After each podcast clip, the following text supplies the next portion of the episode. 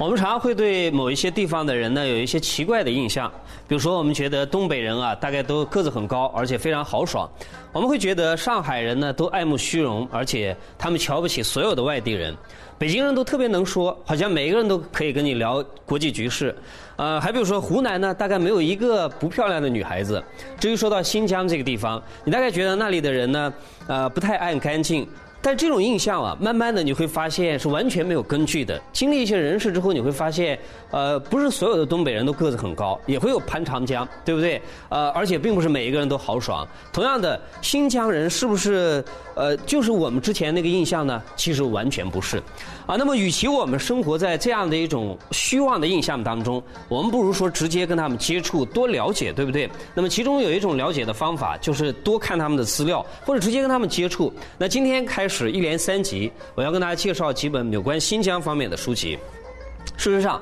我们湖南啊，跟新疆这个地方是渊源很深的。比如说，早在清朝同治年间，就有左宗棠的部属啊，写一首诗来颂扬他。其中有一首呃，有一句非常出名的句子，叫做“湖湘子弟满天山”。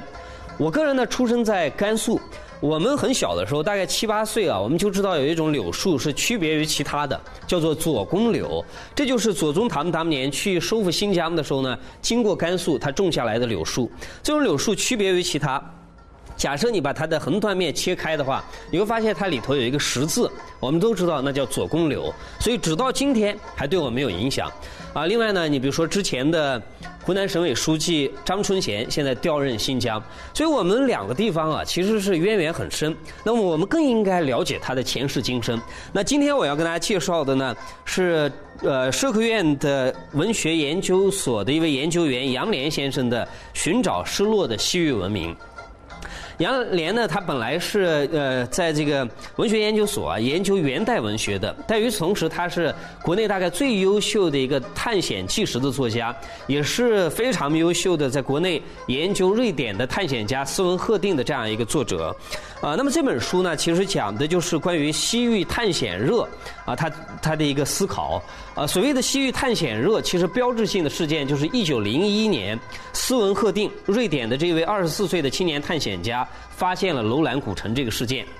其实，十九到二十世纪之交的这段时间，是我们发现古文明中国的一个黄金年代。比如说，我们可以随便举几个例子。呃，十九世纪的最后一年，也就是一八九九年，这一年呢，在北京有一个闲散的官员叫做王密荣，他拉肚子，呃，结果到医院里面去，呃，开一个方子，医生给他一个方子，里面有一味药叫做龙骨，他回来煮药的时候发现，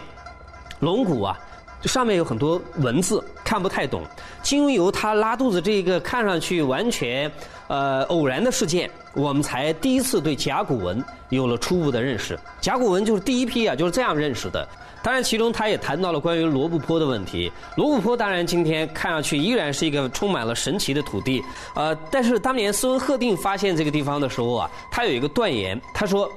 呃，罗布泊是一个游移的湖，也就是说，这个湖啊，今天是这个样子，以一千五百年为一个周期，它会到另外一个地方，而一千五百年之前汉朝的时候，呃，它的地方跟今天可以重合的。当时这个议论一出呢，所有的人都觉得不大可能，但是没想到完全用不到一千五百年，二十年之后，当他再一次踏上这片地方的时候，发现果然重合了。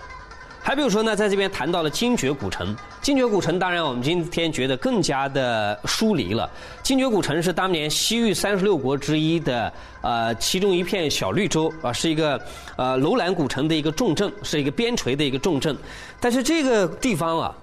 更有名的，据说它出现在《鬼吹灯》系列的第一集里面啊，那里面的故事就发生在精绝古城里面。那么我们这位作者在这边谈到精绝古城的时候说啊，那个时候的精绝绿洲国王是最高的权威，他直接领导着每一个村落，甚至于直接接受每个臣民的申诉，不管是司法案件还是民事的纠葛，国王都将对当地行政长官做出指示，并有全权否决任何的动议。但是在权威的背后啊，其实是。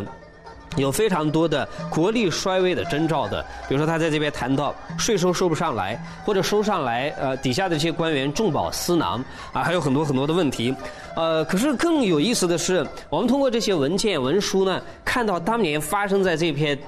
土地上的一些有趣的故事。比如说，我们举一个例子，四百八十二号文书。四百八十二号文书当中记载了这样的一个故事，呃，就是金爵有一位居民叫做社家，社家这他呢，呃，每天过着普通的生活，但是遭到了当地的长官的大肆的盘剥，把他们家土地收上去，而且把他们家门前的树给砍伐掉了。呃，结果这位社家呢很有勇气，他就直接越过了州长，然后向国王报告。国王对这件事情的处理是这样的，说。假设你砍伐掉一棵活着的树，你要赔偿这个人呢，他的主人一匹马。假设你把这个树的枝丫砍掉，并不是把这个树完全砍砍伐掉啊，只是砍掉它的枝丫的话，也要罚一头母牛。所以我们当年在学习法律的时候啊，知道这是森林法最早的一个呃文书，呃，也是一个范本吧，可以讲。